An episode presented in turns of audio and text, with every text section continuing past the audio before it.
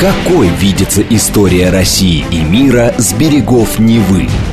Авторская программа петербургского историка Сергея Виватенко «Виват. История». Самые яркие и самые загадочные страницы прошлого, судьбы людей и империй, великие достижения и потрясения от древних времен до современности. «Виват. История». Программа предназначена для лиц старше 16 лет. Здравствуйте! Вы слушаете радио «Говорит Москва». В эфире программа «Виват История». У микрофона Александра Ромашова и в студии автор и ведущий программы петербургский историк Сергей Виватенко. Здравствуй, Сергей! Здравствуйте, Саша! Здравствуйте, дорогие друзья! Напомню, что в конце выпуска мы разыгрываем книги от издательства Витанова. Сергей задает вопрос по теме программы, и тот, кто первым пришлет правильный ответ, тот и получит прекрасную книгу. А тема сегодняшней программы – Николай Некрасов. Писатель, поэт, светоч русской литературы. Надо сказать, прекрасный поэт. Вам нравится? Конечно. Мне, когда если честно, не очень. Я когда была гордой юной девицей так. и увлекалась высокой поэзией, стихи о любви Некрасова я очень ценила. Понятно, да. Отец, слышь, рубит, а я отвожу. Нет, ну меня тогда в том возрасте мало интересовали проблемы крестьянства. А тогда меня интересовала только возвышенная mm-hmm. любовь, а ее у Некрасова было полно в этой Хорошо. любовной лирике. Согласен. Итак, Николай Алексеевич Некрасов. Поэт в России больше, чем поэт. Ну, я могу согласиться с тем человеком, кто это сказал во второй половине XX века, но это остается для нас действительно поэт в России а не только человек, который что-то рифмует, что-то пишет, но и что-то предлагает стране или что-то возглавляет. И, конечно, Николай Алексеевич Некрасов входит вот в эту когорту, в эти рамки, которые я сказал. Итак, родился он 28 ноября 1821 года в городе Немиров, ну или это местечко, непонятно что. В общем, это на Украине, по-моему, Винницкая область. А почему там, какое имеет отношение к Украине? Ну, практически никакого. Там просто служил его отец. Отец был военный, и вот он там познакомился с Еленой Закревской. Но Елена Закревская была из старинного шляхетского рода, она прекрасно образованная, богатая, а в общем Алексей Сергеевич э, Некрасов абсолютно противоположность ей, а малообразованный, небогатый и невоспитанный. Ну, вы знаете, да, любовь зла, как говорится, да. да. В общем, как-то так получилось, что они сошлись. И в 1817 году а, Елена вступила в брак без согласия родителей. Ну, был какой-то скандал, а, вот, но все равно уже ситуация была вот такая. Но брак этот не был счастливым, несмотря вот на страсть, которая между ними была. Во всяком случае, так говорит поэт. Но мы им еще вернемся к тому, что он говорит и что происходило на самом деле. Вспоминая детстве, э, Некрасов всегда говорил о своей матери как о страдалице, жертве группы и развратной среды. Мы вернемся к этой фразе, дорогие друзья, еще сегодня. О папе Алексее Сергеевиче Некрасове поэт говорил, что был деспот, картежник, а развратник. Но, Саша, на самом деле нет никаких свидетельств, кроме поздних некрасовских реконструкций – или стихов там, или каких-то воспоминаний. Напротив, поступки отца говорили о его любви к семье. Но были ли у него связи с крепостными женщинами? Да, они известны, только, скажем так, они появились после того, как мать умерла, жена умерла. Поэтому что здесь такое? Мать Елены Андреевны была добрым ангелом? Возможно, но это мы знаем только стихотворение Некрасова, притом одно. Кстати, он так любил маму, но на похороны ее не приехал. А, вот, а, да. кстати, был единственным ребенком в семье. 13 детей было, как, О, господи, там да. Конечно, несчастный брак. Несчастный брак, да, они друг друга сторонились. Ну, лет 13 точно. А в 1821 году, когда уже Елена Андреевна была на сносях, его отец Алексей Сергеевич получил при разделе наследства усадьбу в Ярославской губернии.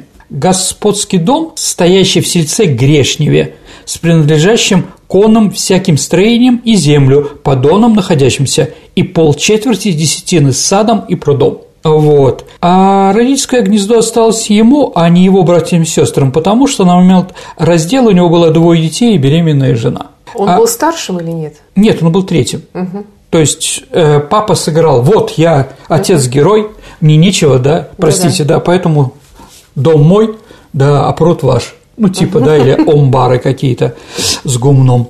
А, вот, в Грешневе а, ему принадлежало 63 души мужского пола. Что так мало? Ну, его дед, воевода, у него была должность воевода, и отец штык-юнкер в отставке, ну, практически, значит, без всего, поспособствовали, конечно, бедности семьи, потому что проиграли в свое время в карты несколько тысяч душ. А вот Алексей Сергеевич Некрасов с азартом взялся судиться с разными родственниками и где-то через 15 лет выиграл несколько тяж по наследствах. А число крепостных к 40 году увеличилось до 400. Ну, это уже считается помещик средней руки. Итак, повторю, что мальчик жил в огромной семье. У Некрасова было 13 братьев и сестер. А Николай рос крепким, отлично ездил на лошади, метко стрелял, готовили его к армии. В 1832 году, в возрасте 11 лет, Некрасов поступает в Ярославскую гимназию. Но, как все замечали, интереса к учебе он не испытывал, учился плохо, а не ладил с начальниками, там, с директором гимназии и прочее. Как думаешь, почему, Саш? Не знаю, характер плохой. Писал сатирические стишки. А, уже тогда. Ну, конечно. А вот из пятого класса отец его забрал, на этом образование Некрасова завершилось. Ну, да, отец мечтал, чтобы его сын стал военным, что было понятно. И в 1838 году 17-летний Некрасов отправляется в Петербург для определения в дворянский полк. Однако Некрасов повстречал в Петербурге, еще раз, по его словам, Некрасов повстречал гимназического товарища в Петербурге, некого Глушицкого, а познакомился с другими студентами, после чего у него возникло желание получить высшее образование. От сессии до сессии живут студенты весело – да, а вот он пренебрег, как он писал, угрозами отца, остаться без всякой материальной помощи и начал готовиться к вступительному экзамену в Петербургский университет. А нужно было готовиться, ему нужен был репетитор. Он его нашел оригинальным способом, как он пишет.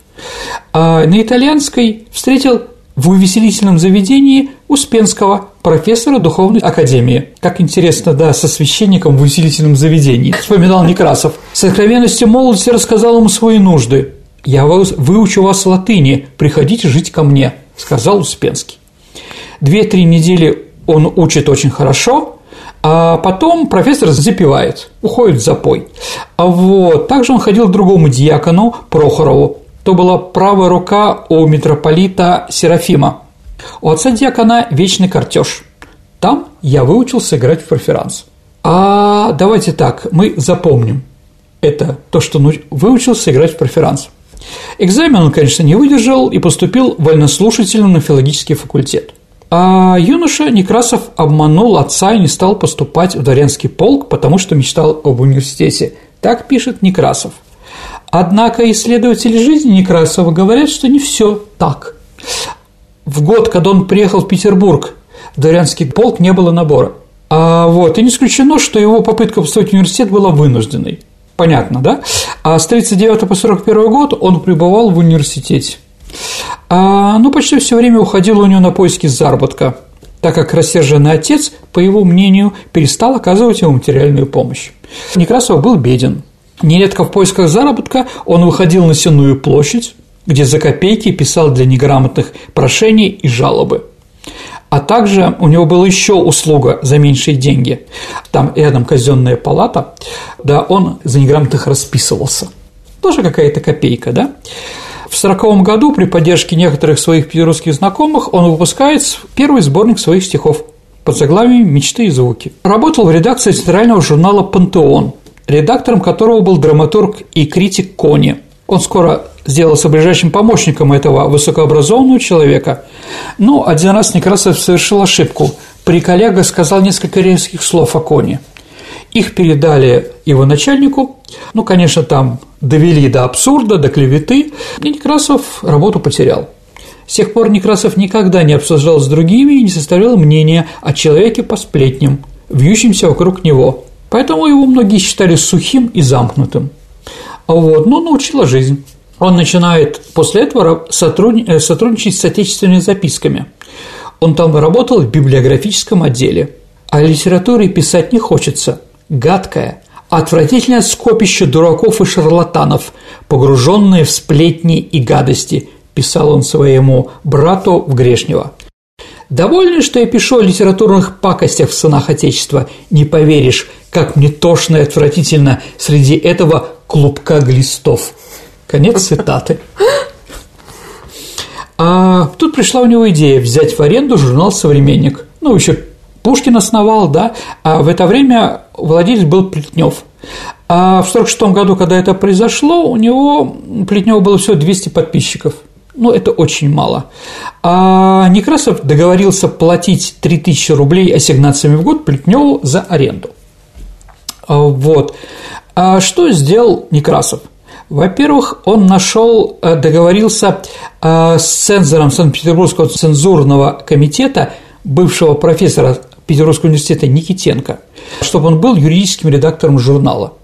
То есть, так как все через цензуру проходит, а когда цензор получает скрытую взятку, вроде начальник, да, понятно, что цензура закрывает глаза на все эти вещи, да, он согласился за 5000 рублей. То есть у Некрасова было как минимум 8 тысяч рублей, которые уходили э, непонятно куда.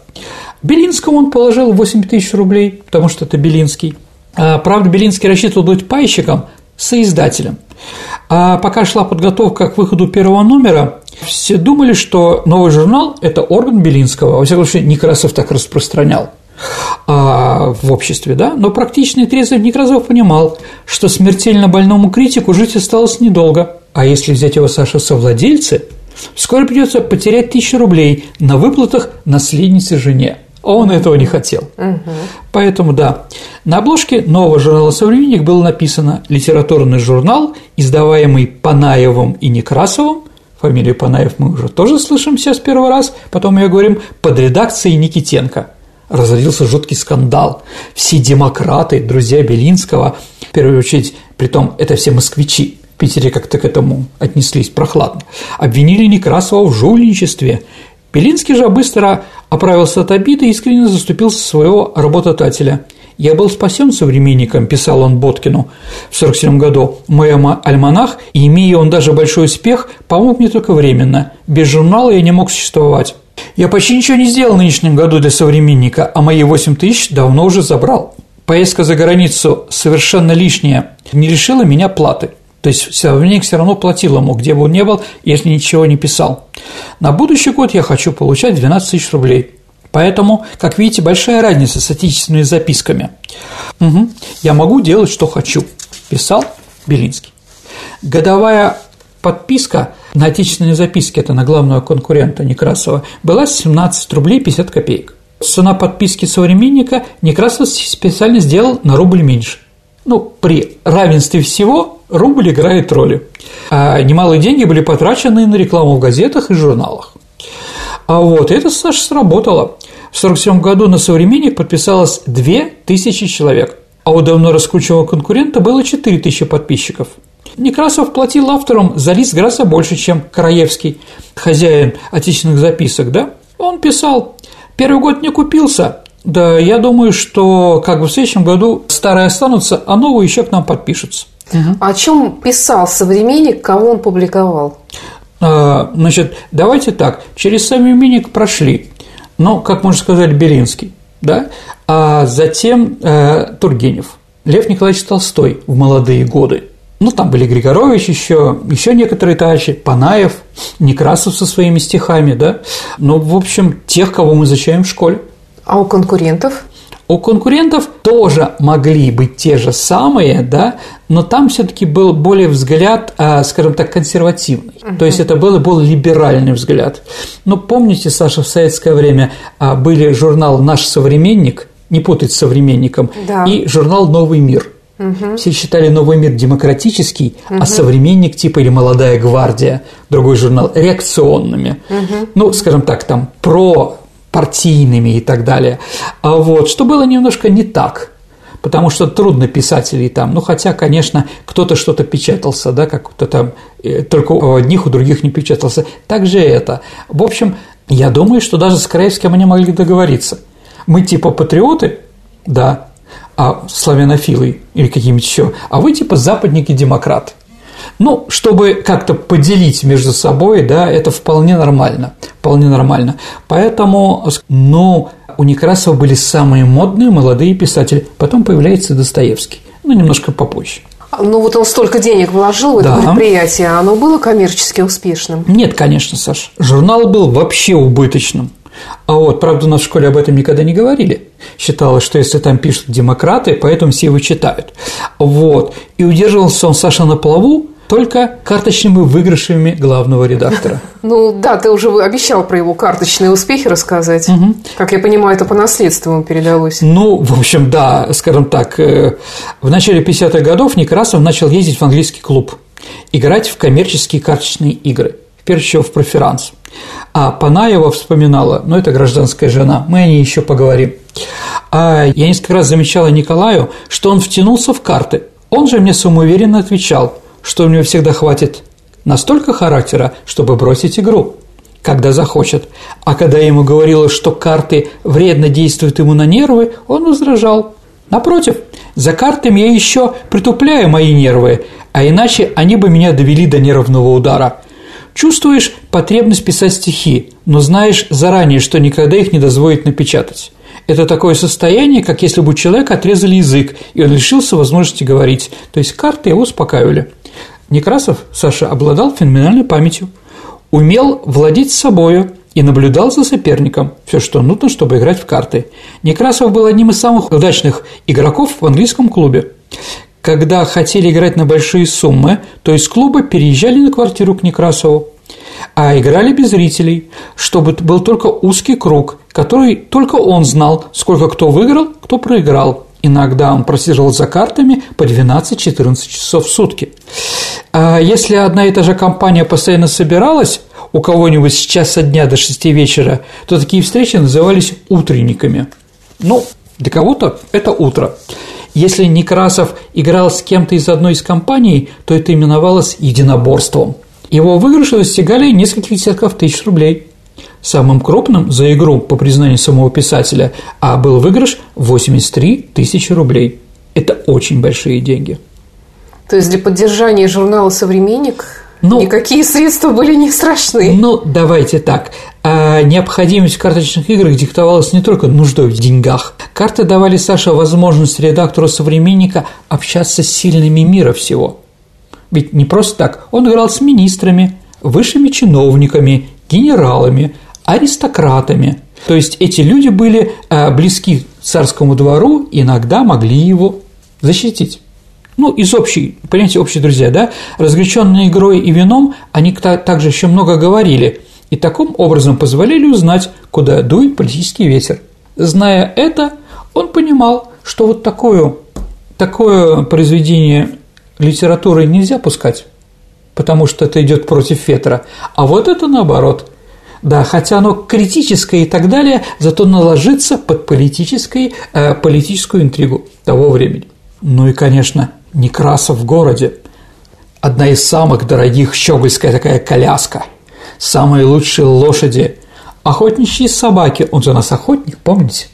С ружьишком все время ходил, да? Охотничьи собаки, выписанные из-за границы. Одежда от лучших петербургских портных, роскошные обеды – все это атрибуты новой жизни Некрасова. Конечно, это раздражало многих его современников. Помните Панаев, а теперь критик Скобичевский. Помните, Саша, Панаев Скобичевский, который сожгли Грибоедов? Да, так вот Скобичевский писал, а всего этого оказалось достаточным, чтобы людям, привыкшим мыслить по шаблонам, совсем разочароваться в Некрасове, не только в человеке, но и в как в поэте.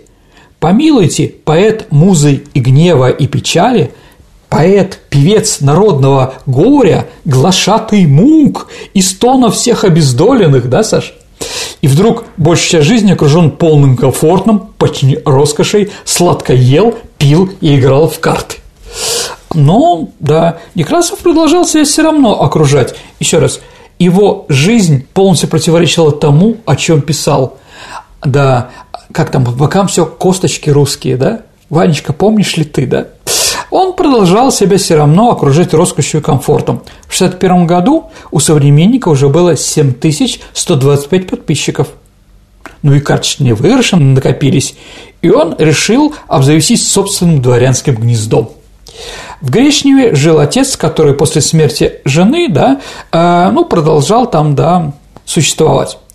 А в апреле 61 года Некрасов просит отца подыскать ему усадьбу под Ярославлем. И он написал, в деревне, папа, я ищу полную свободу и совершенную беспечность при удобствах, устроенных по моему личному вкусу, хотя бы с большими тратами. При этих условиях я располагаю из 12 месяцев, от 6 до 7 буду жить у вас в деревне, ну и там писать что-то. Вот почему я ищу неприметную усадьбу. Может быть, без крестьян, без процессов, а если можно, без всяких хлопот. То есть, если можно, готовую. Я за это готов истратить от 15 до 20 тысяч рублей серебром. Можно и больше, если будет за что платить. Отец нашел имение князя Голицыных Карабиху.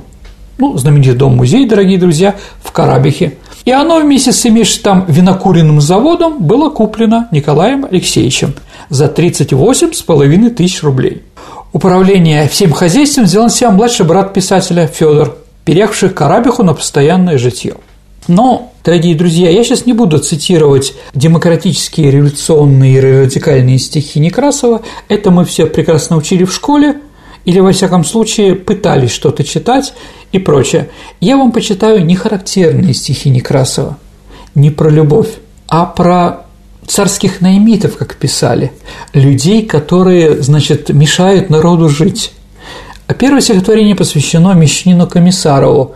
А Комиссаров в 1866 году решил посмотреть на живого Александра II, который, как известно, все время, каждый день ездил в летний сад прогуляться, да, и увидел, как другой мещанин Каракозов пытался убить императора. И после первого выстрела Комиссаров выбил пистолет, и император остался жив – да.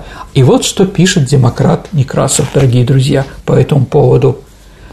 Царь, покончивший рабские стоны, вековую бесправность людей и свободных сынов миллионы, даровавшие отчизны своей, ну, просто стихи про Ленина. А, и крестьянин, кого возрастил в недрах Руси народ православный, чтоб в себе весь народ он явил – охранителем жизни державной, сын народа, тебе я пою, будешь славен ты много и много, ты велик, как орудие Бога, направляющий руку твою. Ну, понятно, что демократы, а Каракозов начитался произведений «Что делать», угу. тоже писателя Чернышевского, который работал на, на Некрасова, да, в журнале, как-то странно, да, а Некрасов еще добавил – у нас об этом еще раз не любят говорить. А это панигирик Муравьеву вешателю. Тому самому Муравьеву, э, который уничтожил польское восстание 1863 года, да? Его называют вешателем, да? Да, он музу посвятил народу своему. Угу. А бой решит судьба. Бокал за здравный поднимая, еще раз выпить нам пора, здоровья миротворца края. Так много ж лет ему, Ура! Пускай клеймят тебя позором надменный Запад и враги, Ты мощен Русью приговором, ее ты славу береги. Мятеж прошел, крамола ляжет, В Литве и Жмуде мир взойдет, Тогда и сам враг твой скажет «Велик твой подвиг» и вздохнет. Вот, понимаете, да? да? И как демократические все эти вот его товарищи, его, да, ну, понятно, что он это не писал в этих демократических журналах. Это просто, когда вот приехал Муравьев в Петербург, да, и вот на его встрече он такой стихотворение писал. А вот, когда там кто-то дружеские адреса давал Муравьеву и прочее, да, все, в общем, восприняли нормально. А когда вышел Некрасов, все как бы насторожились и скукожились. Сейчас этот будет гнать правду матку, да? А вот. А он взял и написал такое – такая мертвая тишина была, и все там просто удивились. Очень удивились, Саша. Ну, что делать? Наша интеллигенция вот такая, да.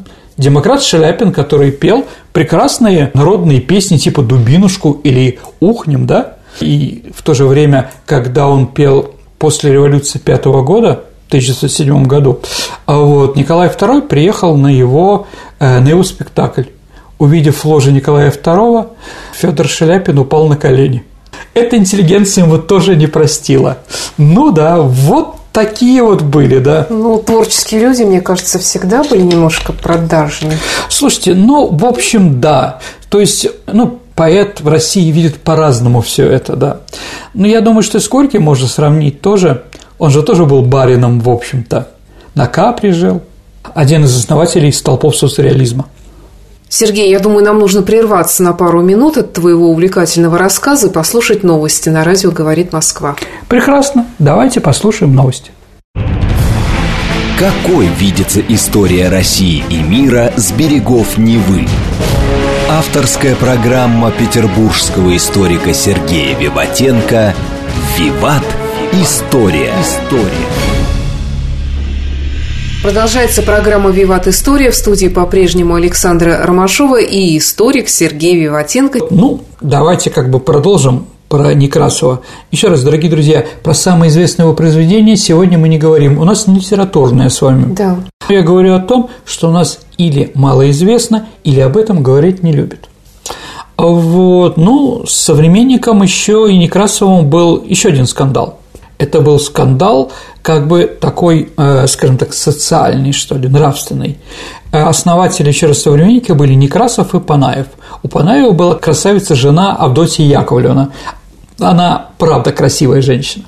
Ну, ветреный Панаев давно к ней уже охладел, а Некрасов был неравнодушен. И стали они жить вместе. А чтобы быть поближе к самому ценному сотруднику Белинского, квартировавшего на Фонтанке, чтобы быть, как он говорил, к самому ценному сотруднику Белинскому… Поближе. А, поближе, да. Он жил на Фонтанке, угол Фонтанки Невского проспекта.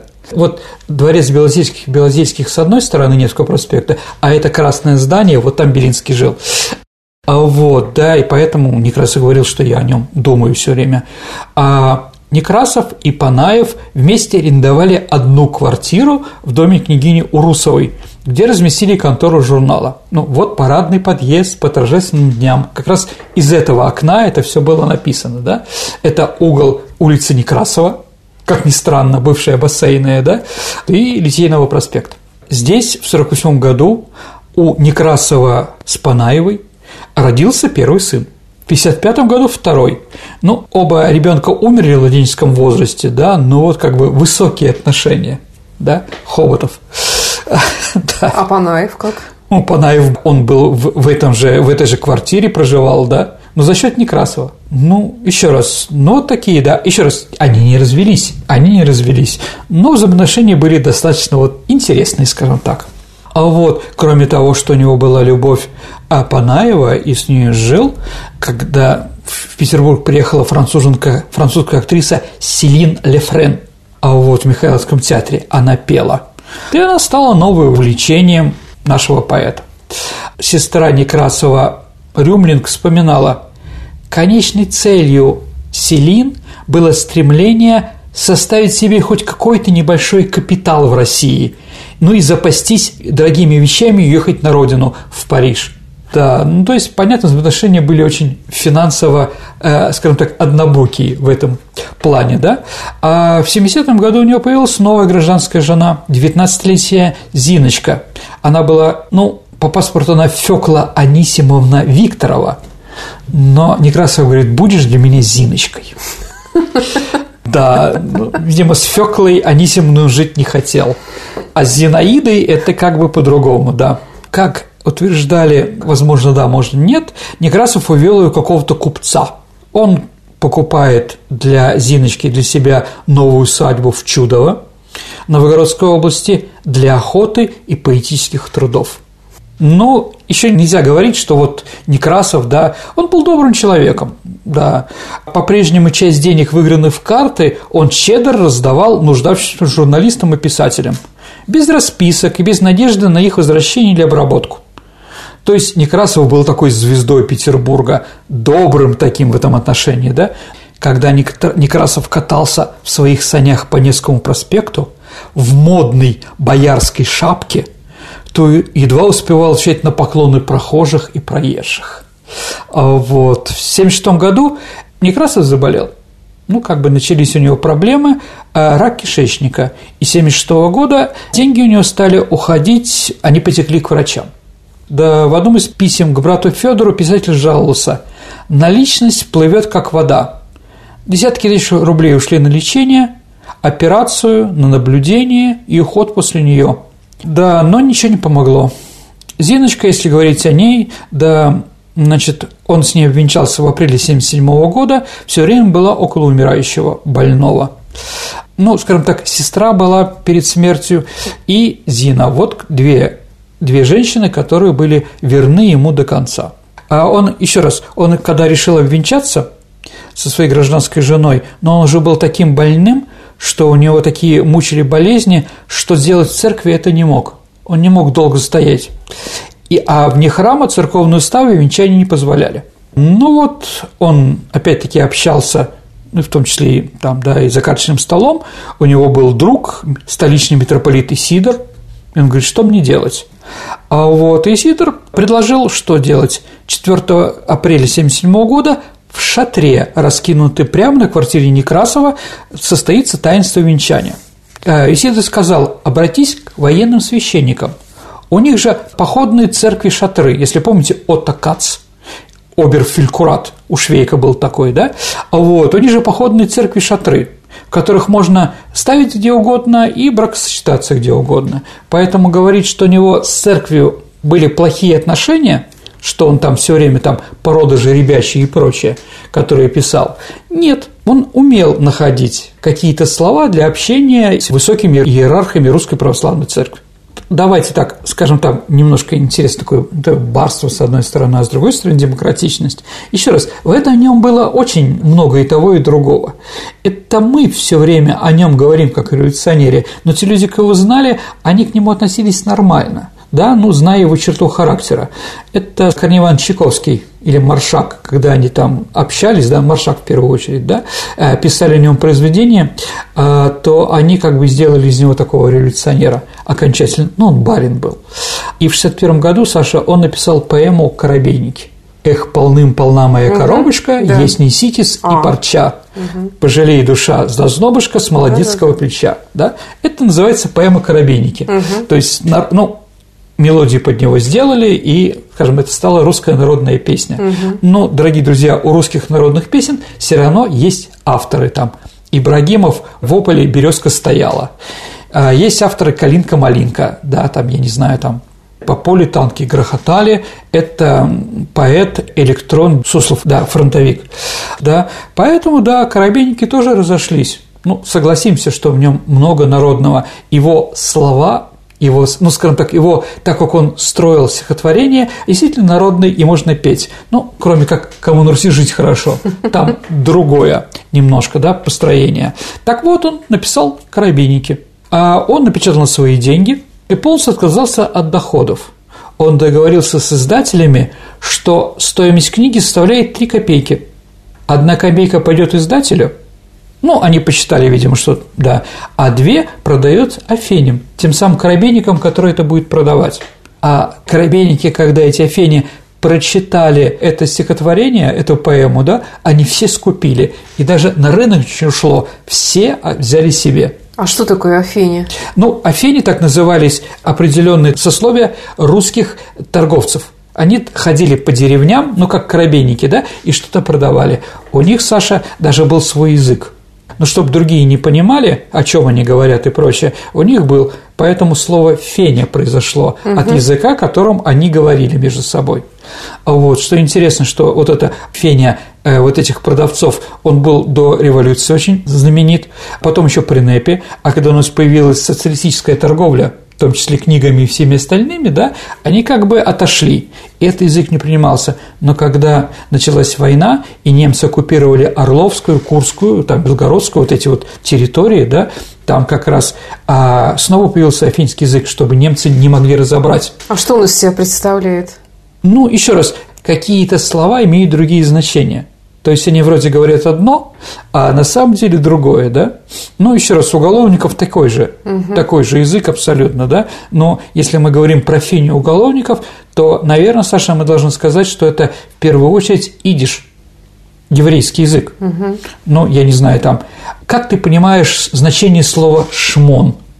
Ну, типа проверка. Отлично, обыск. Да. Да. Так вот, а шмон на идиш, э, на иврите тоже, это значит 8, цифра 8, потому что в одесской тюрьме в 8 вечера был обыск.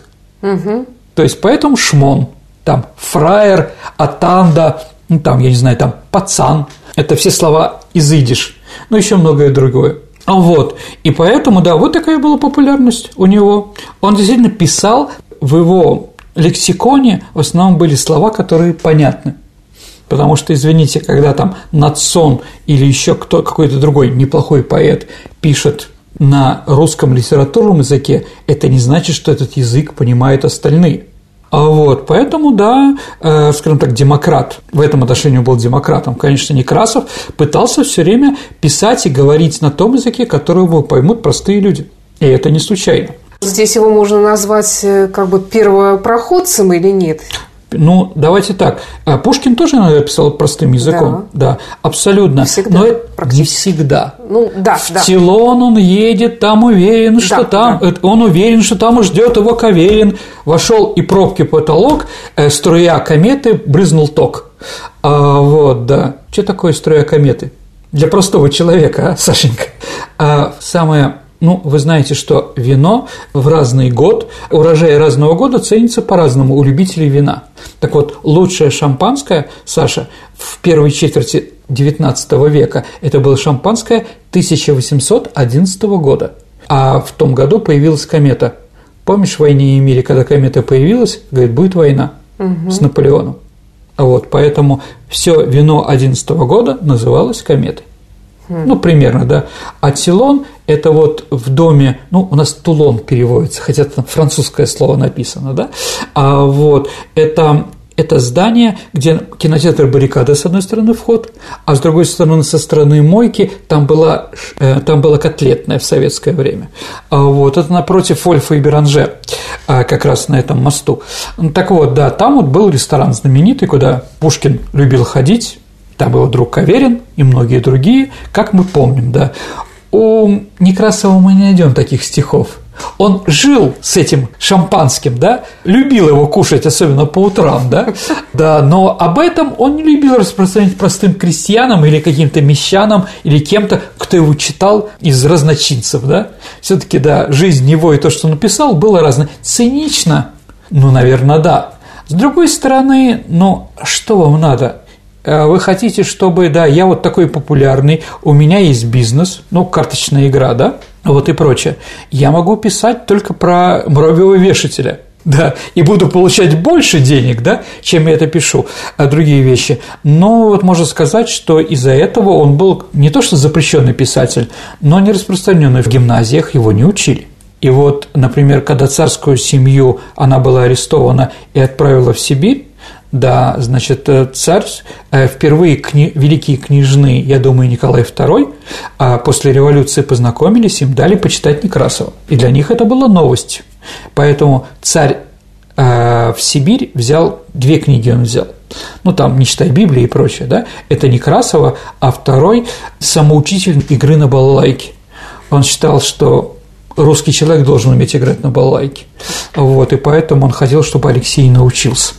Ну, как бы да. Итак, мучаясь да, в последний год своей жизни, он, он 27 декабря 1977 года а, умер.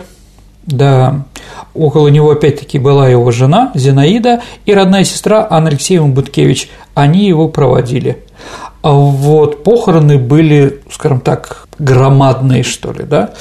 А, его, значит, хоронили, ну, сейчас Министерские мазки называются, да, а, так вот, а, была большая очередь, и люди ехали в каретах, ну, такая была процессия, да, сук такой, да, а люди едут в каретах, открытых каких-то, а некоторые кареты, Саша, были закрыты не потому, что декабрь там, да, и там в январе его захоронили, а потому что там его карточные друзья ехали и играли в карт, да, господа красные в городе, полковник карты сданы.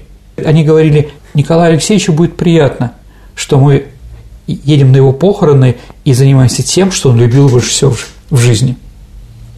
С ума вот. сойти, кто бы мог подумать. Ну да, да. Ну, с одной стороны, его, значит, хоронила интеллигенция, да, с другой стороны, вот бары, да, еще раз. А, у кого он, помните, мы говорили, выиграл 83 тысячи, да? У министра финансов Абазы. Там у нас есть город Абаза в Хакасской, в Хакасии там, да?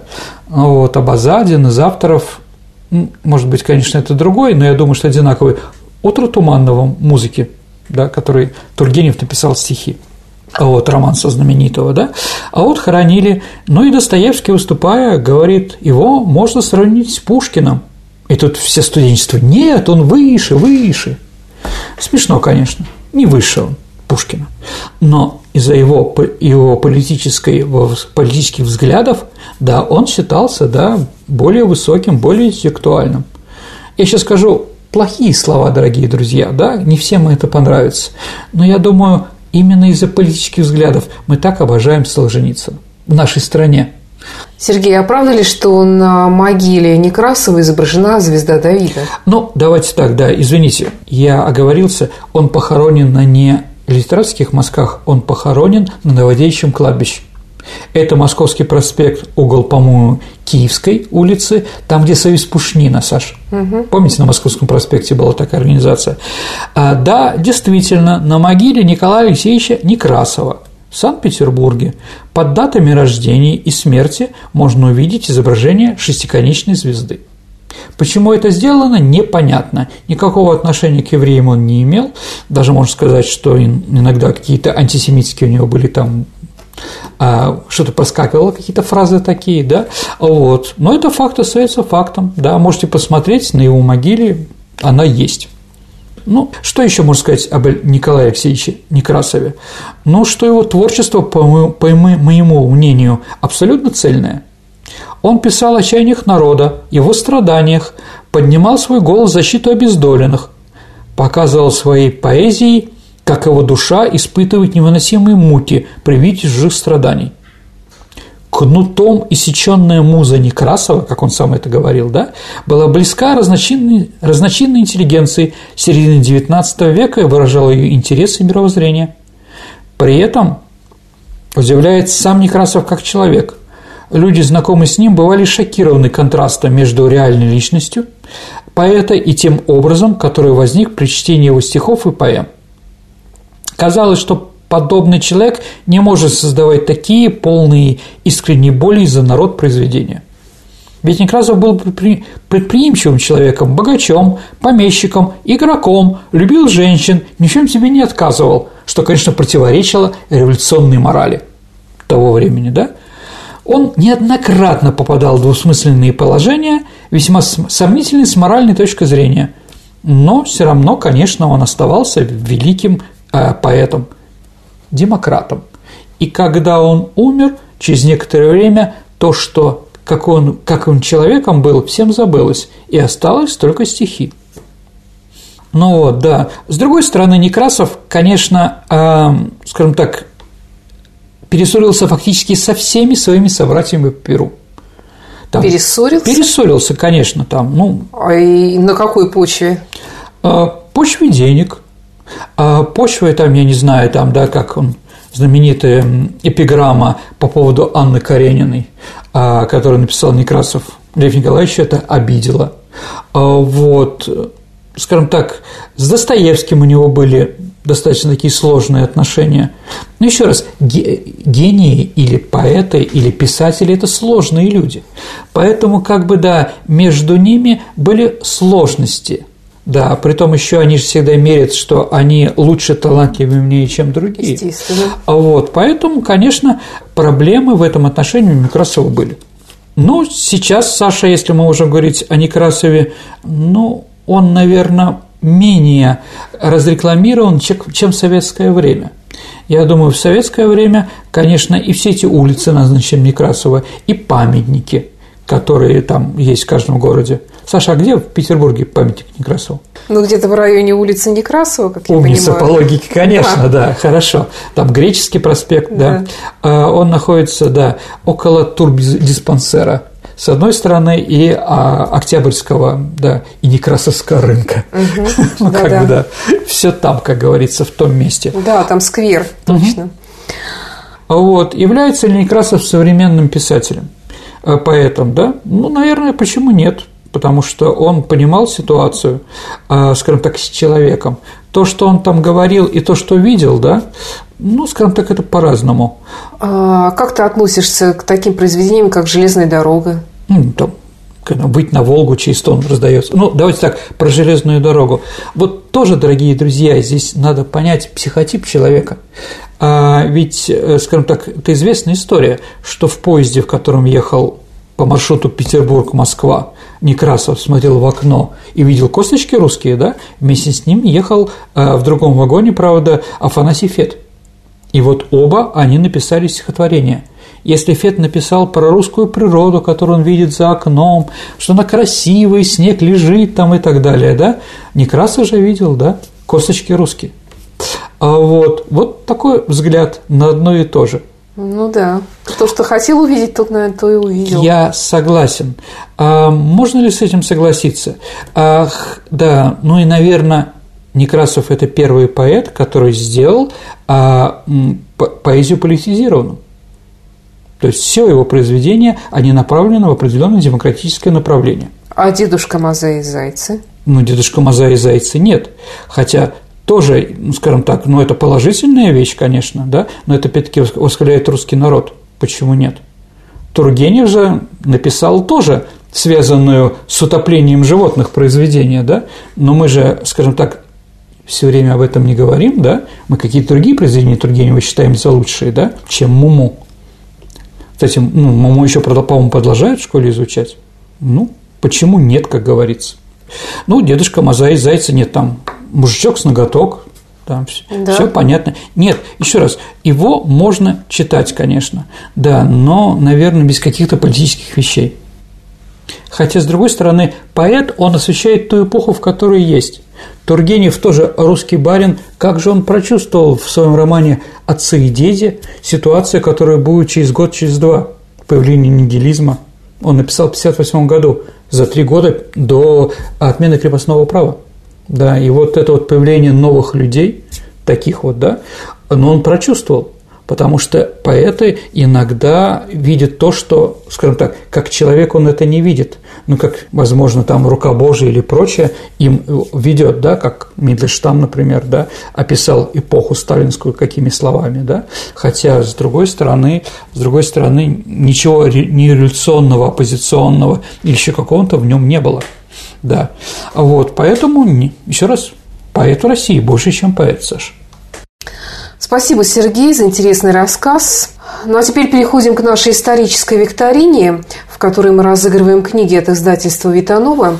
Последняя программа у нас была посвящена протопопу Авакуму. Угу. Напомни вопрос. А, вопрос был, Саша, такой. Протопоп Авакум отличался крайней а, набожностью. Однажды в село Лопатицы, где он был настоятелем, пришли скоморохи, которые были запрещены. Он их изгнал, при этом маски шутовские, бубны и домбры сам изломал, а их отпустил. Кого же он отпустил? Саша, может, вы ответите на этот вопрос? Медведей. Умница, Саша. Абсолютно верно. Ну, скоморохи с медведями у нас ходят, да?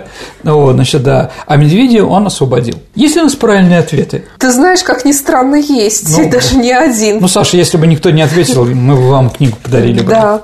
Э, правильный ответ э, прислал первым Сергей Веселков. Поздравляем Сергея. Я думаю, книга, которую вы получите, вам понравится. Ну и продолжайте играть в наши игры. Ну а теперь, внимание, новый вопрос. Итак, Сегодня мы говорили с вами про Николая Алексеевича Некрасова. И вопрос будет, конечно, про него. В 1920 году в бывшей усадьбе Некрасова-Грешнева местные крестьяне организовали один из первых колхозов. Он получил свое название в честь героев произведения поэта. Как же назывался колхоз? Ваши ответы можете отправлять на наш электронный адрес радио Виват собака mail.ru либо вступайте в наше сообщество ВКонтакте и в личном сообщении Сергею Виватенко или мне Александре Ромашовой тоже можете отправить ваш ответ. Спасибо, Сергей, за интересный рассказ и до встречи в эфире. Дорогие друзья, до новых встреч. Будьте внимательны и берегите себя. До свидания. До свидания.